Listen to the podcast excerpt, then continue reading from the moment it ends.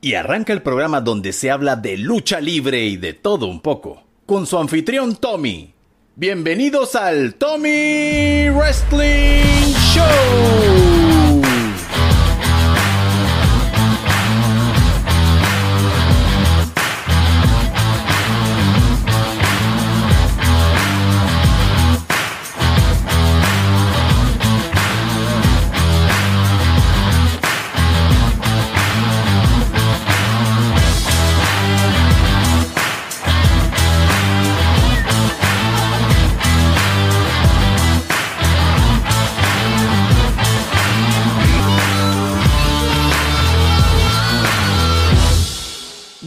Noches a todos. Sean bienvenidos una semana más al Tommy Wrestling Show, un programa que según los charts de Spotify y de YouTube se escucha desde Argentina hasta Canadá. Me siento muy orgulloso de esto. Yo pensaba que al inicio esto nada más lo íbamos a escuchar dos personas y ni una sería miembro de mi familia.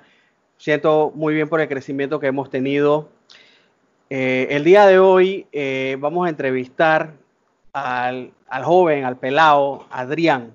¿Quién es Adrián? Pues él es la persona que se encarga del mercadeo y manejar las redes sociales de una de las empresas de lucha libre en Panamá, a la cual yo pertenecí hace unos años atrás. Eh, la empresa se llama Super Luchas Panamá. Adrián, ¿cómo estás? Bienvenido.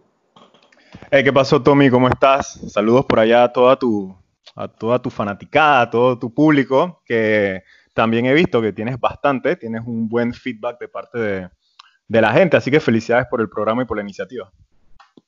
Sí, antes de comenzar, eh, como todas las semanas, darle las gracias a ese, a ese pequeño grupo de gente que cada vez crece, que gracias a ellos todo esto es posible. Primero a la Trifulca Wrestling Media por darme un espacio dentro de su plataforma para poner mi contenido aquí localmente en Panamá eh, a Blue Monkey 507, que es la persona que diseñó mi logo y mis t-shirts. Pueden chatearme al DM, los vendo, están bonitos, están bien cool, sean cool como yo. Eh, también quiero darle las gracias a Eric, un gran fanático de la lucha libre en Panamá, el cual ha hecho caricaturas mías y caricaturas de los integrantes de la Anarchy Squad Eric ahora es famoso ya que hace un tiempo atrás dibujó al Inner Circle y esa foto pasó al Instagram de Santana, de Ortiz, en el Instagram de Sammy Guevara, Chris Jericho comentó, Eric, eres todo un rockstar ahora.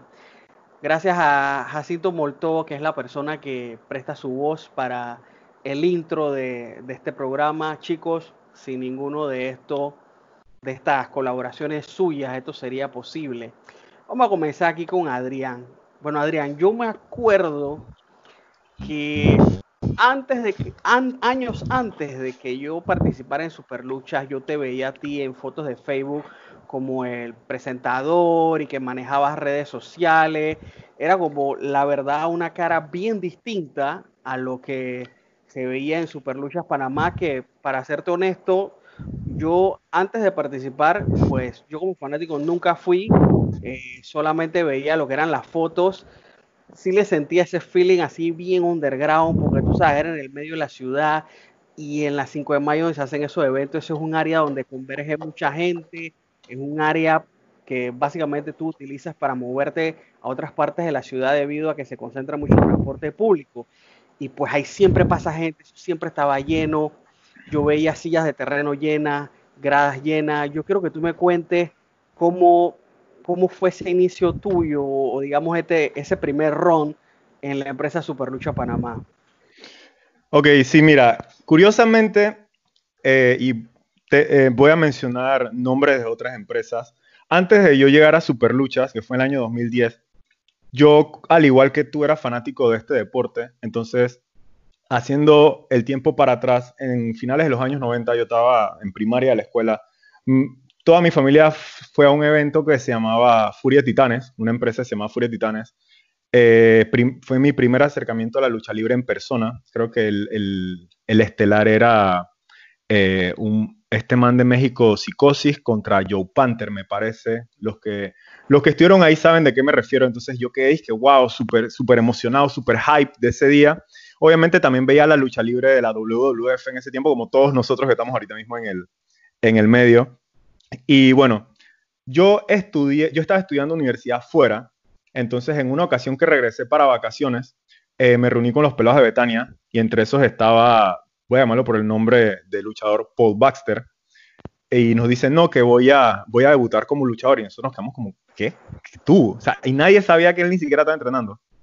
Y dice, sí, sí, voy a debutar, no sé qué. Y dije, bueno, vamos, pues. Nos repartió cortesías, dijo, es en el Yujin, no sé qué, y fuimos. Como yo no estaba en Panamá, en ese tiempo no había tanto lo de las redes sociales, bueno, 2006, 2007, yo no tenía como información de qué estaba sucediendo en eso, pues. Entonces, fui allá, el man debutó, luchó, yo dije, hey, esto está cool, era la LXN. Eh, entonces, a partir de ahí fui como prestándole más atención a eso.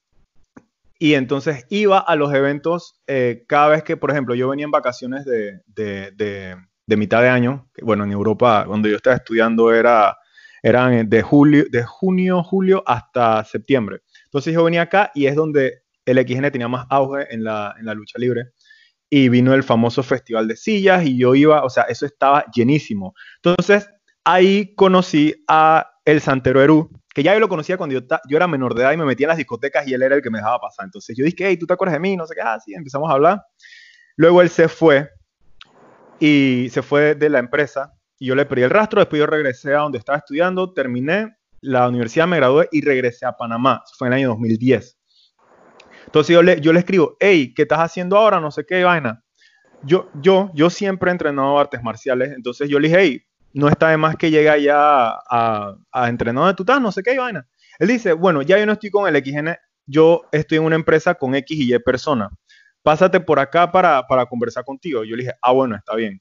Fui allá, normal, no sé qué, en las 5 de mayo, así como tú dijiste. Yo nunca había entrado a ese gimnasio. Me reuní con él y con dos personas más. Eh, me dicen, mira, es que esta empresa se llama Superlucha, estamos empezando, así, así. Vamos a hacer eventos aquí porque nos dieron el lugar, X, Y, Z. y queremos que tú nos apoyes, que, que, tú seas como la cara de los eventos y no sé qué. Y dije, mira, yo te voy a apoyar, pero aquí te hace falta una infraestructura, te hace falta como una imagen. Yo te puedo ayudar aunque sea con los diseños gráficos de los flyers. Ya, ah, perfecto, no sé qué. Entonces eso fue lo primero. Les ordené un poquito las ideas, le abrí su primer Facebook y les empecé a hacer los flyers. Todavía no era ni narrador, ni locutor, ni nada de eso. Entonces empezaron los primeros eventos. Los primeros eventos no se llenaron, y yo les dije, mira, tienes que tomar cartas en el asunto en esto, esto, esto y esto. Tiene, los luchadores tienen que poner su parte. Mira cómo hace unos años el XN llenó el Yujin Luscando y no cabía un alma, pero o sea, se veía que era un evento de calidad. Aquí lo que hay es que invertir un poquito, así, así, no sé qué. Entonces ellos me dijeron, hey, tus ideas son buenas, pero ahorita mismo nadie tiene la cabeza sentada para eso. ¿Por qué no tomas las riendas tú? bueno, para mí es una responsabilidad grande, pero puedo intentarlo. Entonces, aproximadamente entre 2011 y 2012 fui el encargado, coordinador de, todo lo que eran los eventos.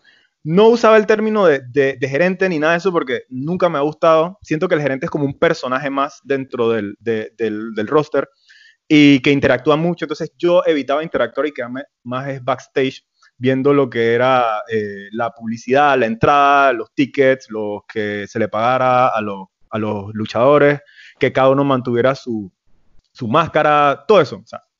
entonces, ahora bien, una parte que quizás tú no sabes, antes de yo meterme a todo eso, dije, mira, yo para estar de lleno como coordinador de, una empresa como esta, necesito estar, o aprender todo desde abajo. Y me puse a entrenar lucha libre con ellos. Todo, todo, todo. O sea, tuve como por tres meses entrenando. O sea, y fue súper difícil para mí. Con todo y que venía de artes marciales, era otro tipo de entrenamiento.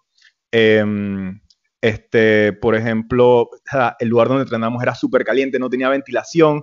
Estos manes eh, tirándote eh, que dale 100 veces esa caída, que te falta no sé qué, que ahora rueda para el otro lado, que hazle chuzo. Fue complicado, pero yo dije, bueno, ya sé más o menos cómo es la base de todo esto, entonces ahora sí puedo entender al luchador. Porque una cosa es ser el, el, ejecutivo, pues que está acá, pero si no entiendes al luchador y lo que está pasando y, y sus necesidades, uno no puede, no puede juzgarlo ni, ni exigirle mucho. Entonces, Ahí fue mi inicio oficial en Superlucha Panamá en el año 2011.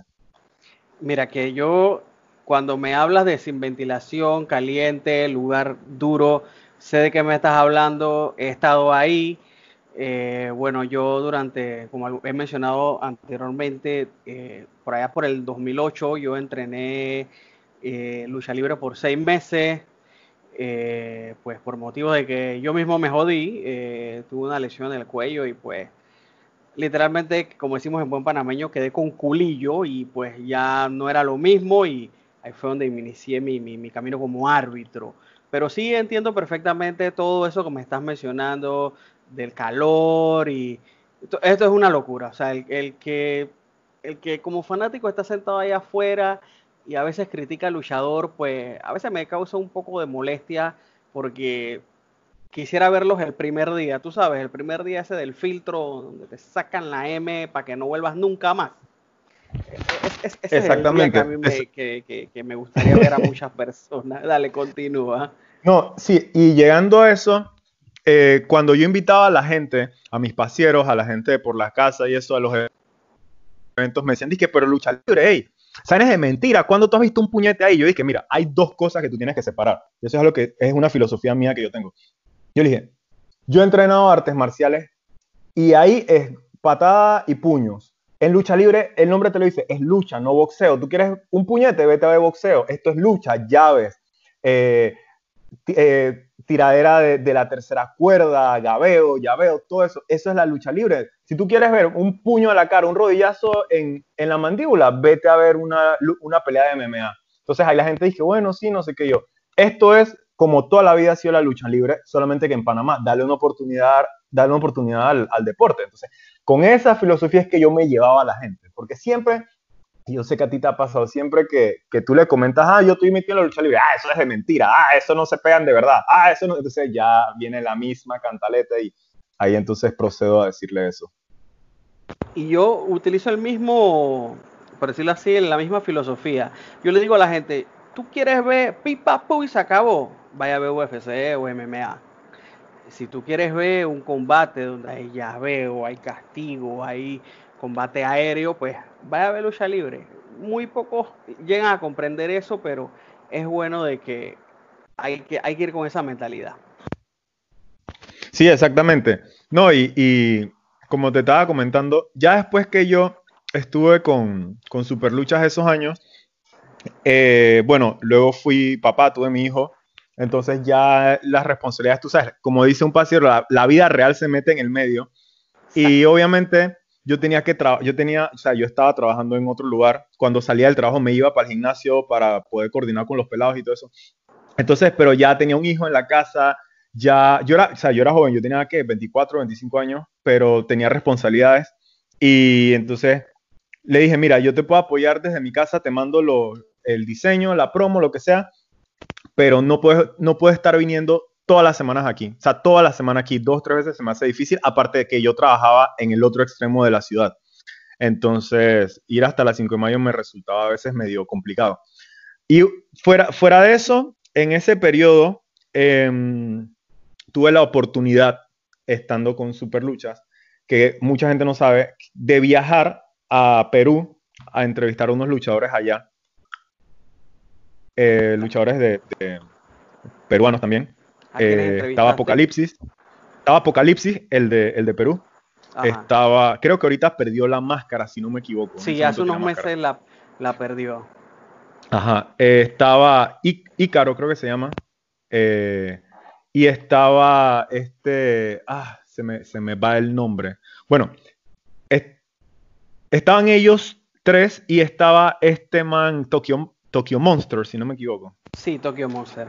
Ajá, él estaba allá entonces, eh, tuve la oportunidad de, conversar con él. Hay una entrevista en YouTube que te la voy a mandar. Es súper vieja, la calidad está en pedazos, pero, pero es, o sea, el audio está clean y, fue bastante cool.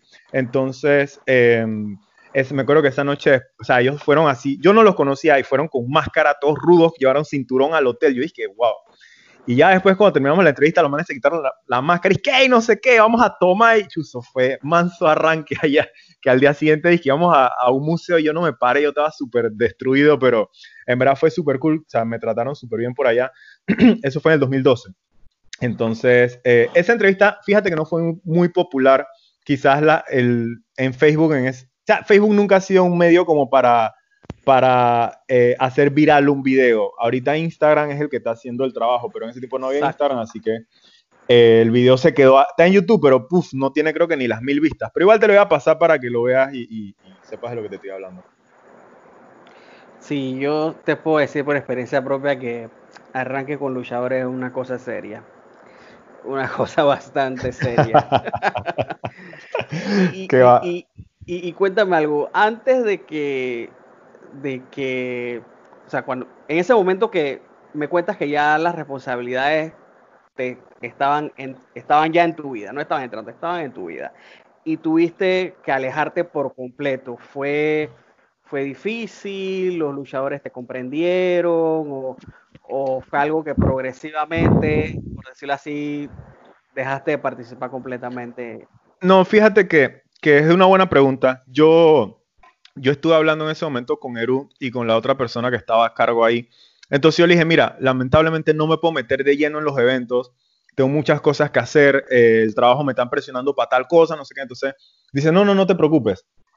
Llegó una persona eh, así tocando puertas, dije, hola, Salman escribió al Facebook que teníamos, dije, hola, me interesa participar con ustedes. Yo recibí el mensaje, yo se lo referí y dije, mira, vete al gimnasio a las 5 y pregunta por no sé quién no sé quién. Yo dije, que ah, debe ser algún fanático que quiera aprender lucha. dije, ah, ese man, son, debe ser esos de esos tipos que estos manes agarran en dos, en dos sesiones de training y ya el man no vuelve más, porque así llegaban bastante al gimnasio.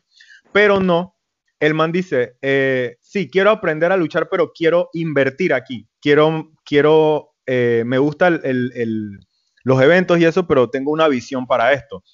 Ese señor se llama Manuel, es el que le dicen el Capi. Creo que tú lo conoces.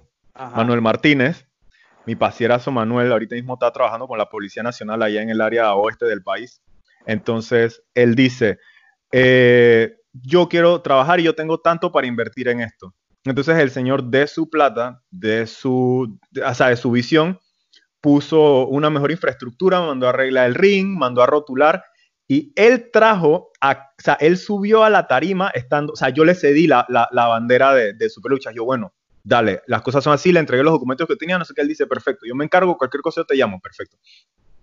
Y ese man en el primer evento, Tommy, en el primer evento, ese man en el intermedio subió a Cafu a cantar al ring, imagínate.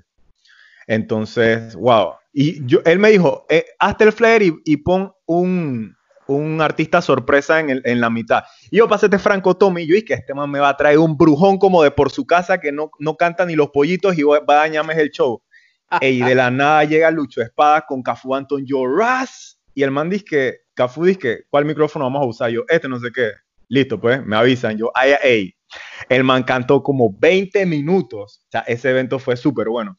Entonces, me dice Manuel, el Capi, dice que, mira, para el próximo mes tengo otro artista. Yo dije, cha, esta vez dime quién es porque ya trajiste a Cafú. Entonces no puedes bajar de Cafú y me vas a meter a un, a un Yemil, una vaina así, o, un, man que no lo conoce nadie en su casa. Le dije, no, no, no, viene japonés. Yo, ah, bueno, perfecto. Oh, yo me acuerdo de esa, esa promoción, estuvo fuerte. Sí, sí, sí. Entonces, ese flyer lo hice yo. Y llegó japonés, grabaron, pusieron un dron adentro del gimnasio, o súper cool. Entonces yo después dije, mira, yo te voy a conseguir el artista para el próximo mes. Eh, conseguí a Suku Castro, que es pana mío, el man que yo no te va a cobrar nada, Adrián. Yo quiero ver lucha libre, que yo nunca he ido a un evento ese, no sé qué. El man que, pero ahí sí, ya, yo sí, ahí sí. El man que, dale, yo voy para allá. Y trajimos a, a Suku Castro para, para el evento, también otro éxito. Entonces, eh, ya después de ahí pasaron un par de años, me parece. La misma administración de Superluchas empezó como a cambiar, entraba uno, se iba el otro. Creo que a Manuel, el Capi, lo, lo enviaron afuera de la ciudad de Panamá. Entonces, creo que ahí le cayó la, la... Ah, no, después entró, ¿tú sabes quién? Este escándalo, me parece que estuvo de gerente un tiempo. Entró escándalo, creo que ya tú estabas ahí. Sí. Y, ¿sabes? Cada administración venía con ideas diferentes y se hacían eventos un poco diferentes, no sé qué. Yo seguía yendo, como, pero ya como espectador. Ellos ya, eh, el, este man Omar Ariel, eh, el de 4K, él los estaba apoyando con lo que eran los flyers, la publicidad y la fotografía. Entonces ya yo dije, bueno, cool. Ya yo no me podía realmente, eh, o sea, no estaba metido de lleno en eso. Igual asistía a sus eventos como asistía a los del de XN, como asistía a los que me invitaran. Entonces ahí viene también otro detallito que mucha gente no sabe. como ya yo presentaba los eventos y a veces me ponía a comentar ahí con el micrófono en Superluchas, eh, el señor Jerry Noy, que es parte de la organización del XN, me, él es pana mío, también me dice, hey, ¿qué sopa? ¿Te atreves a, a, locutar un evento del XN? Yo dije, chuzo, déjame ver, no sé qué. Yo, por tema de conflictos de, de empresas, yo fui a preguntarle yo, hey, Eru, mira, me choteó este man esto, esto. Dice, pero que eso para darle. Yo, mira, yo quiero ir, pero yo no quiero después. Dije, no, no, dale cuero, que no sé qué. Si, eh, eh, tú sabes que esta es tu casa igual, que no sé qué, así que tú dale tranquilo. Yo, cool. Entonces, yo llegué al Yujin y no, no fue en el Yujin, discúlpame. Me parece que ese evento fue allá en San Francisco, si no me equivoco. Ajá, sí sé cuál fue. Ajá, entonces, estaba lleno, fue muy buen evento. Este, entonces locuté y todo eso, todo súper cool. Creo que el siguiente evento sí fue en el, en el Yujin, estaba Brandilambolia de Malicia, y me dijeron que eso para quieres, yo dale, yo me siento con él y yo tiro un par de comentarios y ya.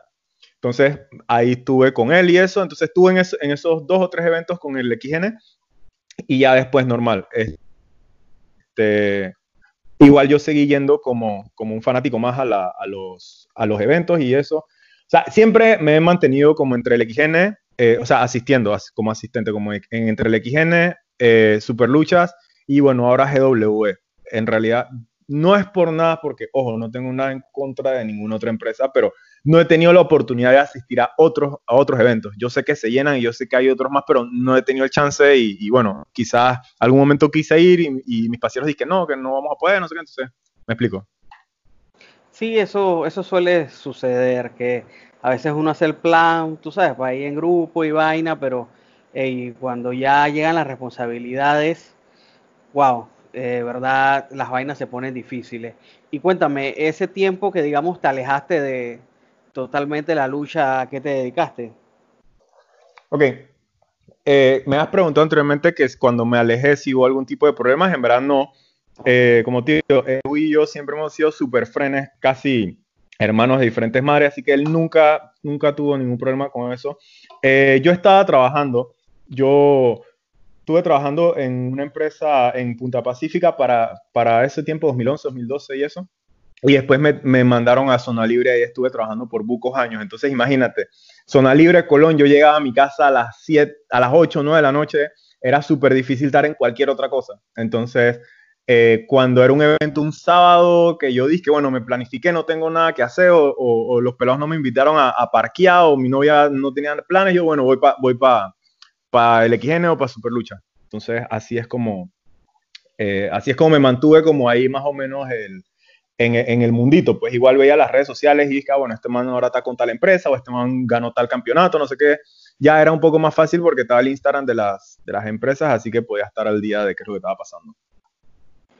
Listo. ¿Y en qué momento o qué, qué tuvo que pasar para que eh, tú volvieras a, meterte, por lo que veo yo, casi de lleno a, la empresa nuevamente Superluchas, ahora ya con, digamos, con tecnología más avanzada en cuanto a redes sociales, pues veo que los miércoles llevas un live donde haces entrevistas a, luchadores, veo que hay más actividad en las redes sociales, ¿de dónde nació, digamos, este, este romance volumen 2 con, la lucha libre? bueno, fíjate que, de, o sea, de lleno nunca me despegué de la lucha libre en general del deporte. Incluso, eh, por ejemplo, con Vivo Ilan, que es súper pasiero mío, el man varias veces me choteaba, dice, mira que va a tener esta lucha, no sé qué, yo iba. De repente, este, por ejemplo, Eru decís que no, que vamos a, hacer una reunión, no sé qué, yo, bueno, yo cuando podía iba. Entonces, en realidad, ahora que pasó todo el problema de lo, de lo, de la pandemia, que la ciudad cerró, que no sé qué, todo el mundo se empezó a reinventar y, y allá en Superlucha alguien dijo, dije, hey, nos estamos quedando atrás. Los medios tradicionales no están funcionando ahorita. Nadie está viendo televisión, nadie está pendiente de un radio, no vamos a estar repartiendo flyers en ningún lado hey, las redes sociales. Entonces, me parece que fue Rino, quien ahorita está trabajando con Superluchas también, eh, que creó el Instagram nuevo, paréntesis, y es una crítica constructiva. Hay como 18 Instagram de Superluchas, yo no sé por qué crearon tanto en su momento, pero el, actual es uno que tiene el logo en verde, entonces para las personas que vayan a buscar es, ese, el que está actualizado, que suben contenido todo el tiempo. Eh, entonces dijeron que vamos a hacer unos live una vez a la semana y dice, bueno, cuero, entonces, pero como ninguno como que era, tenía tanta docencia en eso y yo trabajo full de marketing digital, de marketing tradicional y, eso, Eru dijo, hey, llámate a Adrián. Entonces, este Rino me llamó, me dice, mira, tenemos esta iniciativa, queremos entrevistar tanto a luchadores como a empresarios, como en algún momento fanáticos, luchadores internacionales, nacionales y demás, no importa que sean de, otras empresas o que sean independientes o lo que sea, para que el fanático conozca. Y dije, me parece perfecto. Entonces nos sentamos, le dimos forma y que bueno, los miércoles vamos a hacer los live. Eh, por el momento ha estado bien. Eh, han anunciado algunas cosas que Superluchas tiene ahorita, como una alianza con, con, o sea, abrieron una franquicia en México que se llama Superluchas México, tiene una alianza con, con la Unión Panamericana, o sea, muchas cosas la han anunciado ahí y bueno, hemos tenido la oportunidad de, de conversar con luchadores de México, eh, con luchadores nacionales, incluso con fanáticas que nos han llamado. O sea, yo estoy en el live hablando, por ejemplo, con Vivo Ilan y me llama una fanática, dice, hey, yo quiero hablar. Y yo, vale, pues habla. Entonces, bueno, tú sabes que siempre, como estuvimos conversando eh, fuera de, de, live, cuando hay fanáticas de por medio, ya esa es otra historia. Exactamente, ese es el, el, el atractivo. Y dime algo, Esta, esta alianza que, que se está mencionando hace algún tiempo para acá. Eh, no sé si sabes algo de cómo fueron esos contactos, qué planes tienen. Obviamente pueden haber muchos planes, pero todo ahora mismo, tú sabes, está así como en stand-by. Pero más o menos, ¿qué es lo que buscan o hacia dónde se encamina esta nueva alianza de, empresas? Sí, mira, eh, la negociación, yo en realidad no participé mucho de eso. A mí me pasaron la información escrita de que, bueno, Super Panamá eh, está asociada ahora con la Unión Panamericana de Lucha Libre, que hay tal y tal y tales empresas de Colombia, de México, de no sé dónde. Entonces, sí, yo vi, eh, revisé que en verdad la alianza existe, no es que es solamente una cuenta de Instagram inventada, sino que ya tiene muchas empresas serias y me pareció que legalmente está bien. Tú sabes que a veces, ah, no, yo soy dueño de una empresa, en realidad no es una empresa, simplemente es una cuenta de Instagram que tiene un logo. Entonces yo me tomé el momento de revisar de que todo estuviera bien. Yo le dije, hey, en verdad se ve legal, se ve serio, dale para adelante. Entonces, eh, ellos, o sea, ellos están como en una alianza para futuro, como lo, como lo acabas de decir, porque ahorita se pueden hacer negociaciones, se pueden planificar muchas cosas, pero todo depende de cómo evolucione en realidad el mundo, no solamente Panamá. Entonces, ya eso está sobre la mesa, esperando que cuando todo vuelva a, entre comillas, la normalidad, se puedan hacer eventos eh, de calidad internacional, llámese, vamos a traer unos, luchadores de, Colombia, vamos a traer una gente de México, vamos a llevar a los pelados de Panamá a luchar en Guatemala, cosas así. Esa es, esa es la idea realmente, es mi percepción de lo que es la alianza esta panamericana. Sí, en verdad eh, me parece muy bien porque yo soy de los fanáticos que piensa que en la lucha libre eh, se necesita la competencia. En, porque cuando solamente hay una empresa haciendo eventos, pues se puede dar el lujo de, no, de hacer eventos no tan publicitados ni tan vistosos, porque siente como esa seguridad de que ah, estoy yo solo en el, en el, en el camino. En cambio, por lo menos en Panamá, pues, digamos, los fanáticos están divididos, eh, digamos, por, por lugar. Por ejemplo, Superluchas hace los eventos las 5 de mayo. Eso tiene un público que, va sí o sí y adicional el que va esporádicamente. Eh, en GW, pues ahí en el área de transísmica, pues digamos, va gente de Betania que iba a la LXN o gente de sus alrededores. está Espectáculos Cabrera que hacen eh, carteleras en Milla 8, ya eso es el área de San Miguelito, o sea, otra zona totalmente eh, aparte. También está la, la corporación que hace las carteleras en Juan Díaz, otra parte totalmente distinta de la, ciudad. Y pues el fanático tiene, tiene la opción de decidir a dónde ir. Hasta hace unos meses era así. Y a mí me parece cool, porque digo, tienes de dónde elegir. Si un día quieres ir aquí, un día vas allá. E, eso, eso, eso, a mí me, a mí me parece bien. La verdad, la verdad sí, y y sinceramente no, es, no quiero ofender a nadie, pero para que tú lo veas, para que una persona lo vea de la forma que tú lo estás viendo, que comparto contigo ese pensamiento, tienes que tener cierta madurez. Porque hay mucha gente que, que le molesta que haya competencia. Sí, a veces hay competencia desleal, eso se ve no solo en la lucha libre, en cualquier empresa privada, en la pública, entre compañeros, entre de todo, eso se ve, pero hay que tener cierta madurez para entender que, man, es una competencia.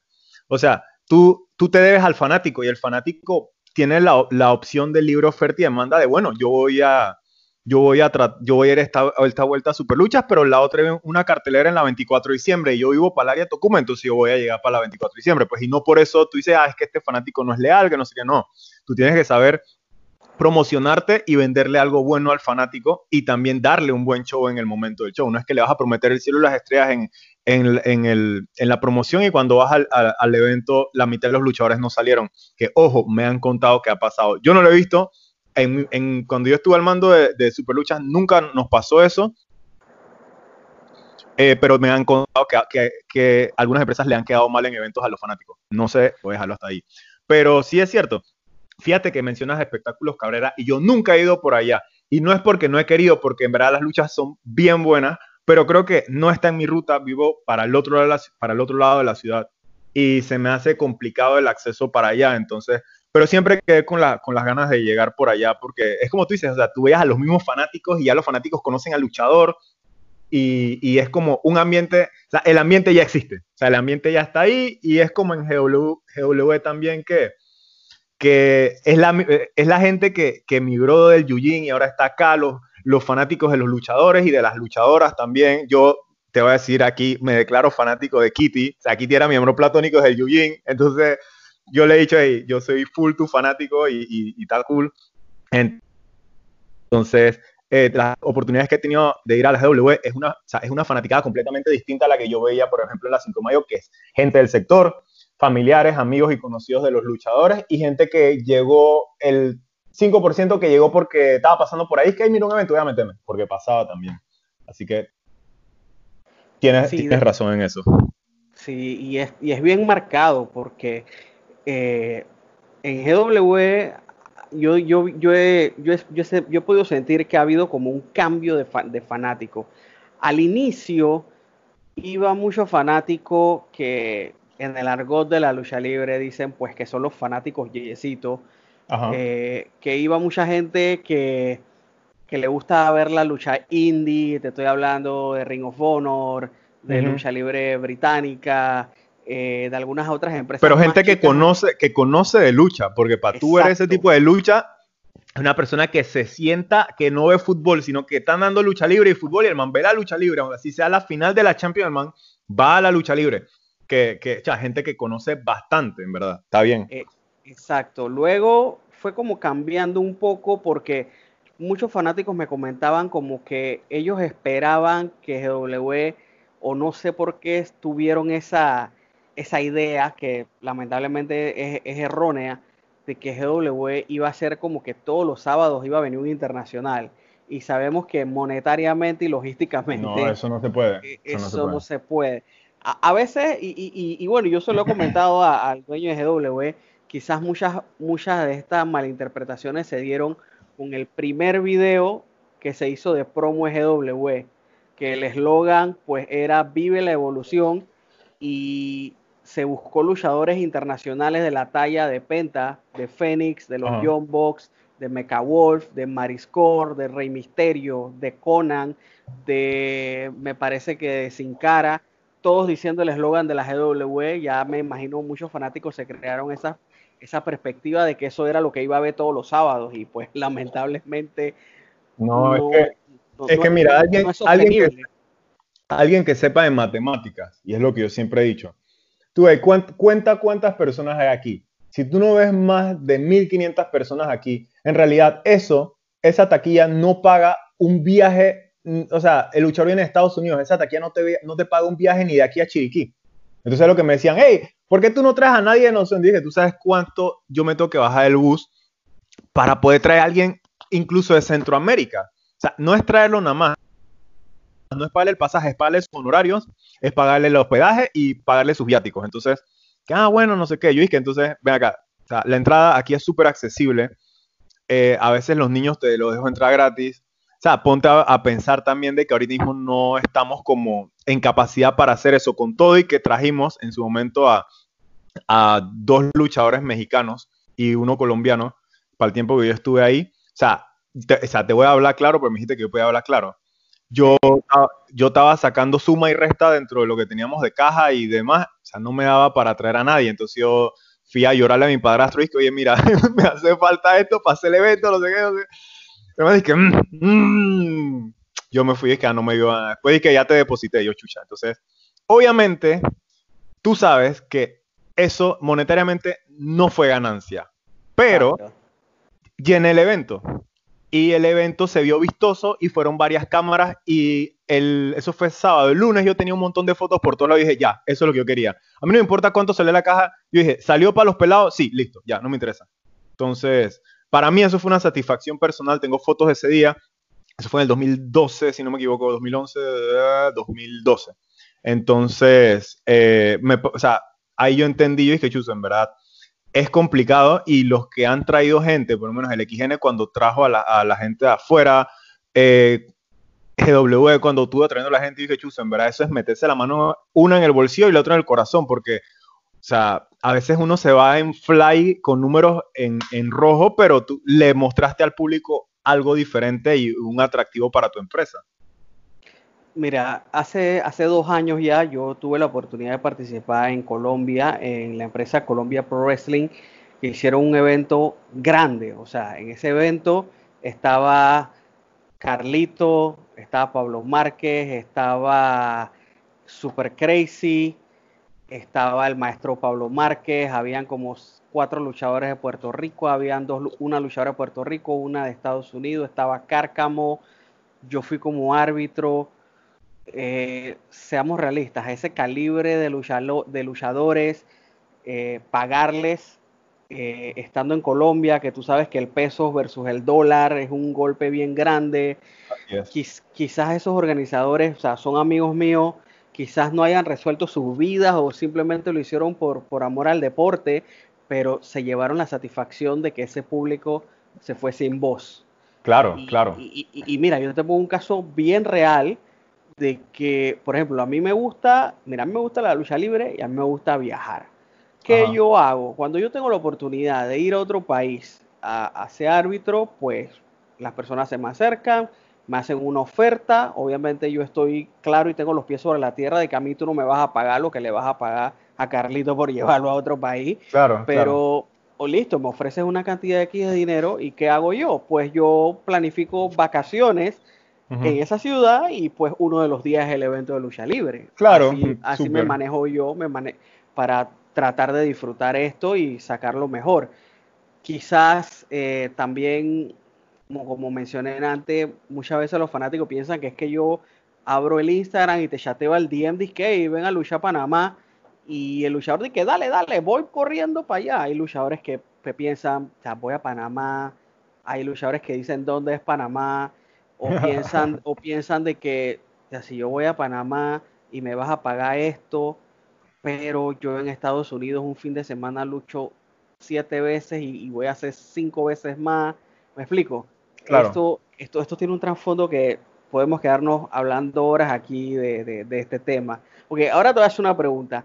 Que tú como fanático, trabajando de organización, al igual que yo, es un tema que molesta y yo quiero saber tu opinión. ¿Qué tú opinas del continuo drama y de tiradera en redes sociales que se vive en la lucha libre? Yo a veces siento que es como un episodio de caso cerrado. chuso. yo no sé qué tan antiguo es ese problema, pero cuando yo empecé de lleno en esto, por allá por el 2010, ya existían ese tipo de problemas.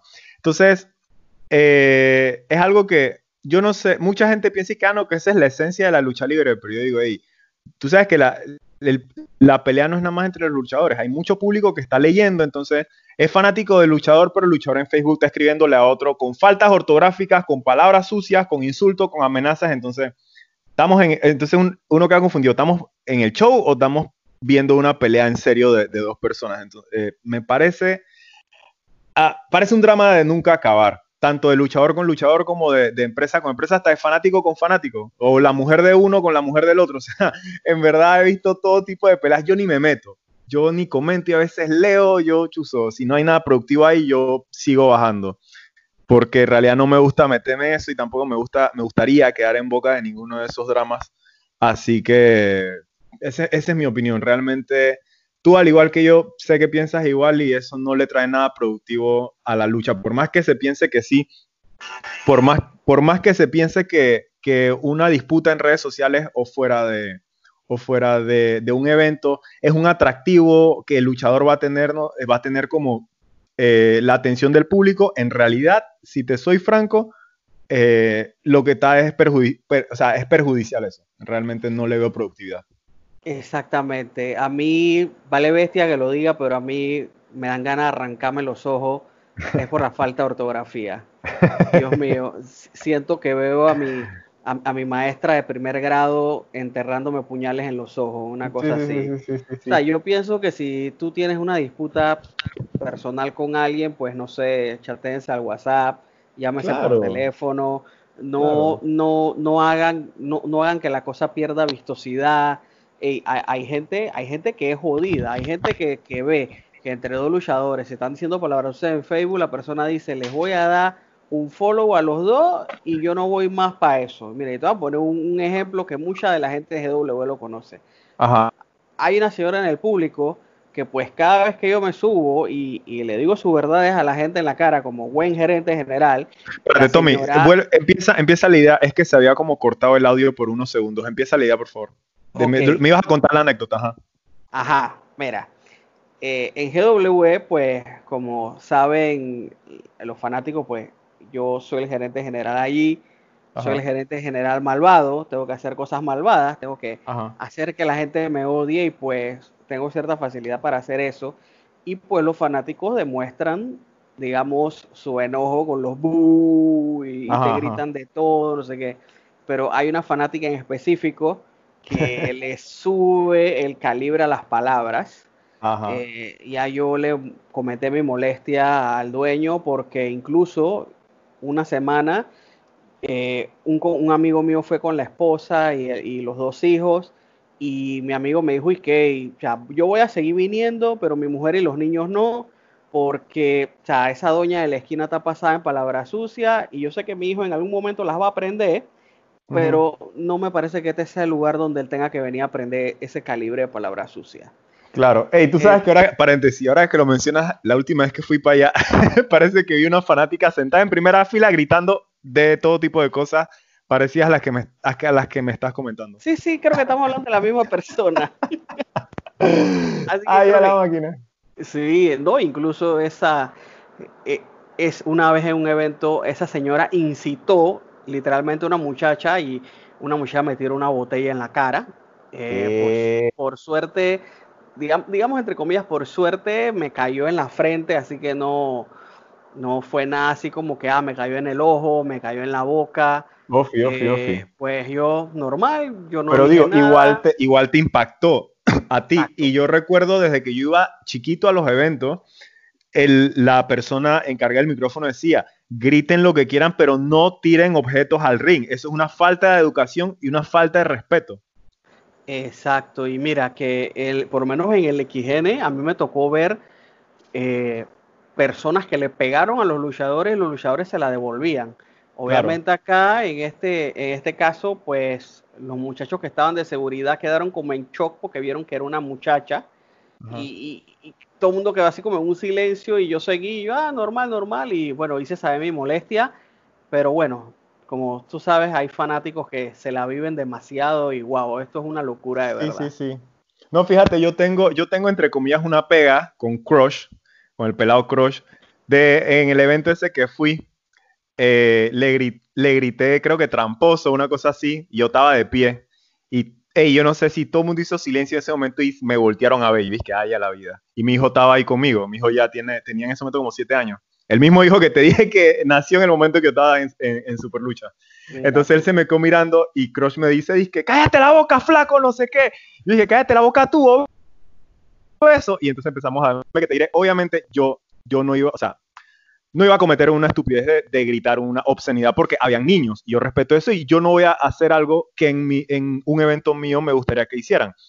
pero hubo ese dime que te diré y demás. Y mi hijo estaba súper tenso. Dije, papá, él se va a bajar y te va a pegar, que no sé qué. dije, no, tranquilo, no sé qué. Dije, no, sí. Entonces, los niños también viendo, dije, la pega porque Crush dejó de luchar en ese momento, se acercó a la tercera cuerda y dice, si tú eres hombre, tú te paras aquí, no sé qué, a huevo. Ey, ey, qué locura. Eh, fue súper cool, ¿no? Después, después ya eh, backstage, este, Pascual dije, ay, que eso para no sé qué y tal. Entonces ahí estaba Crush y yo lo choteé y, entonces mi hijo dije, pero, dije, pero él no te pegó y dije, oye, tranquilo, no sé qué, ese es, ese es el deporte, o sea, en el deporte ellos son enemigos, pero en, o sea, en la calle son, es como, como el Real Madrid con el Barça, Rafa, le dije. En, el Real Madrid con el Barça, en la cancha son rivales, pero afuera no son enemigos. Entonces es acá lo mismo, esto es una rivalidad, pero normal, él no me va a ver en la calle y me va a meter un botellazo, así que tranquilo. ¿Qué es lo que digo? Niño al final, su primer evento de lucha libre, Así que, pero fue una buena experiencia, fue una, bonita experiencia. Listo. Eh, antes de concluir, quería que por favor nos menciones eh, las redes sociales y en cuáles redes sociales podemos encontrar a Superluchas Panamá y adicional un mensaje invitando a todos los fanáticos. Ok, eh, te voy a dictar el, este, el Instagram que es, es superluchas-pma ¿ok? Superluchas-PMA. Eh, ahí las personas que nos siguen, nosotros los seguimos de vuelta. Esa es una norma que tenemos aquí en, la lucha.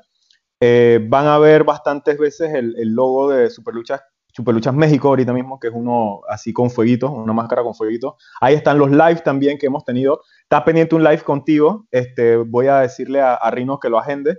Y la mía personal es adrián.idk. Esa es la mía. Eh, para cualquier cosa que me quieran consultar o lo que sea, si no me localizan allá, me pueden escribir ahí. Y también quería quitarte eh, dos minutos para mandarle saludos a personas que quizás no, no conversamos ahorita porque no venían al caso, pero sí han sido bastante influyentes eh, en lo que es mi, entre comillas, carrera luchística. ¿Cómo no? ¿Cómo no? El señor Didimo, Didimo lo conocí en, el XN y, luego un pasero me dijo, y él está entrenando en tal gimnasio, te queda cerca, y yo fui allá, yo toqué puerto y mira, pero, o sea, gimnasio de pesas. Y él me entrenó, él fue mi entrenador como por un año y súper bien, o sea, me llevo súper bien con Dimo. Eh, también eh, Julio César Acevedo, que fue el, el, gerente de RXW, que fue una de las primeras empresas en la era moderna de la lucha libre. Él era el Kaiser, eh, entonces, no, no, nunca fui a un evento de él porque yo estaba, estaba estudiando fuera y, esos eventos creo que eran en la USMA. Sí. Eh, entonces, nunca tuve la oportunidad ahí, pero lo conozco. Somos socios en una de las marcas que él tiene. De, él, desarrolla marcas de diferentes cosas, entonces somos socios en una. Y fui con él también a la GW y Pascual le hizo una mención de que él fue una de las personas pioneras en esto y todo, así que súper bien. Eh, Carmen Guerrero, eh, la, luchadora legendaria de Panamá ha tenido varios nombres, creo que Cristal, Dharma, Yancy ahorita mismo se llama, también la amo un montón, esa es mi super amiga. Eh, Lang, también super, super pasiero mío. Eh, Artillero, Guasón, la gente que estuvo cuando yo empecé en, en, en Superluchas Panamá, también leo mucho y con un montón de gente que quizás ahorita se me va, pero eventualmente los iré mencionando. Así que, de verdad, gracias a ti, Tommy. O sea, buena labor la que estás haciendo. Eh, verdad, full seguidor tuyo, incluso antes de, conocerte, yo veía tu, tu, show en la, en la lucha, yo te gritaba, eres un tramposo, vendido, no sé qué. Digo, es lo que hay. Si no te gritan, no estás en nada. Si no te acusan, si no te acusan de que hiciste una trampa, de que estás vendido, de que cuánto te pagaron, hermano, no estás haciendo el trabajo de árbitro. O sea, sí, hay que decir las cosas claras. Exactamente, eso es parte de, esta cultura de, la lucha. Si tú no generas y nadie dice ni comenta nada de ti, estás en panga. Así, mismo, es, así mismo Así bueno, bueno, Adrián, yo te quiero agradecer por el tiempo que, me has brindado el día de hoy, pues no sabía que, eres papá, así que pienso que eres una persona mucho más ocupada que la gran mayoría de, de nosotros. Te agradezco mucho, ojalá que Superluchas, una vez concluya esto de la pandemia, pues tenga un futuro brillante. Fui participante, parte del roster de esa empresa por casi dos años y medio y la verdad los esfuerzos que se hacían ahí eh, eran muy grandes. Un buen equipo de trabajo, ojalá que todo siga así. Eh, también les quiero dar eh, gracias a todos los fanáticos. Recuerden que este podcast sube en YouTube, en Spotify, en Anchor, en Apple Podcast, Google Podcast y en cualquier plataforma de podcast que tengas a la mano. Les deseo a todos muy buenas noches. Yo soy Tommy. Que la pasen bien y nos vemos la siguiente semana.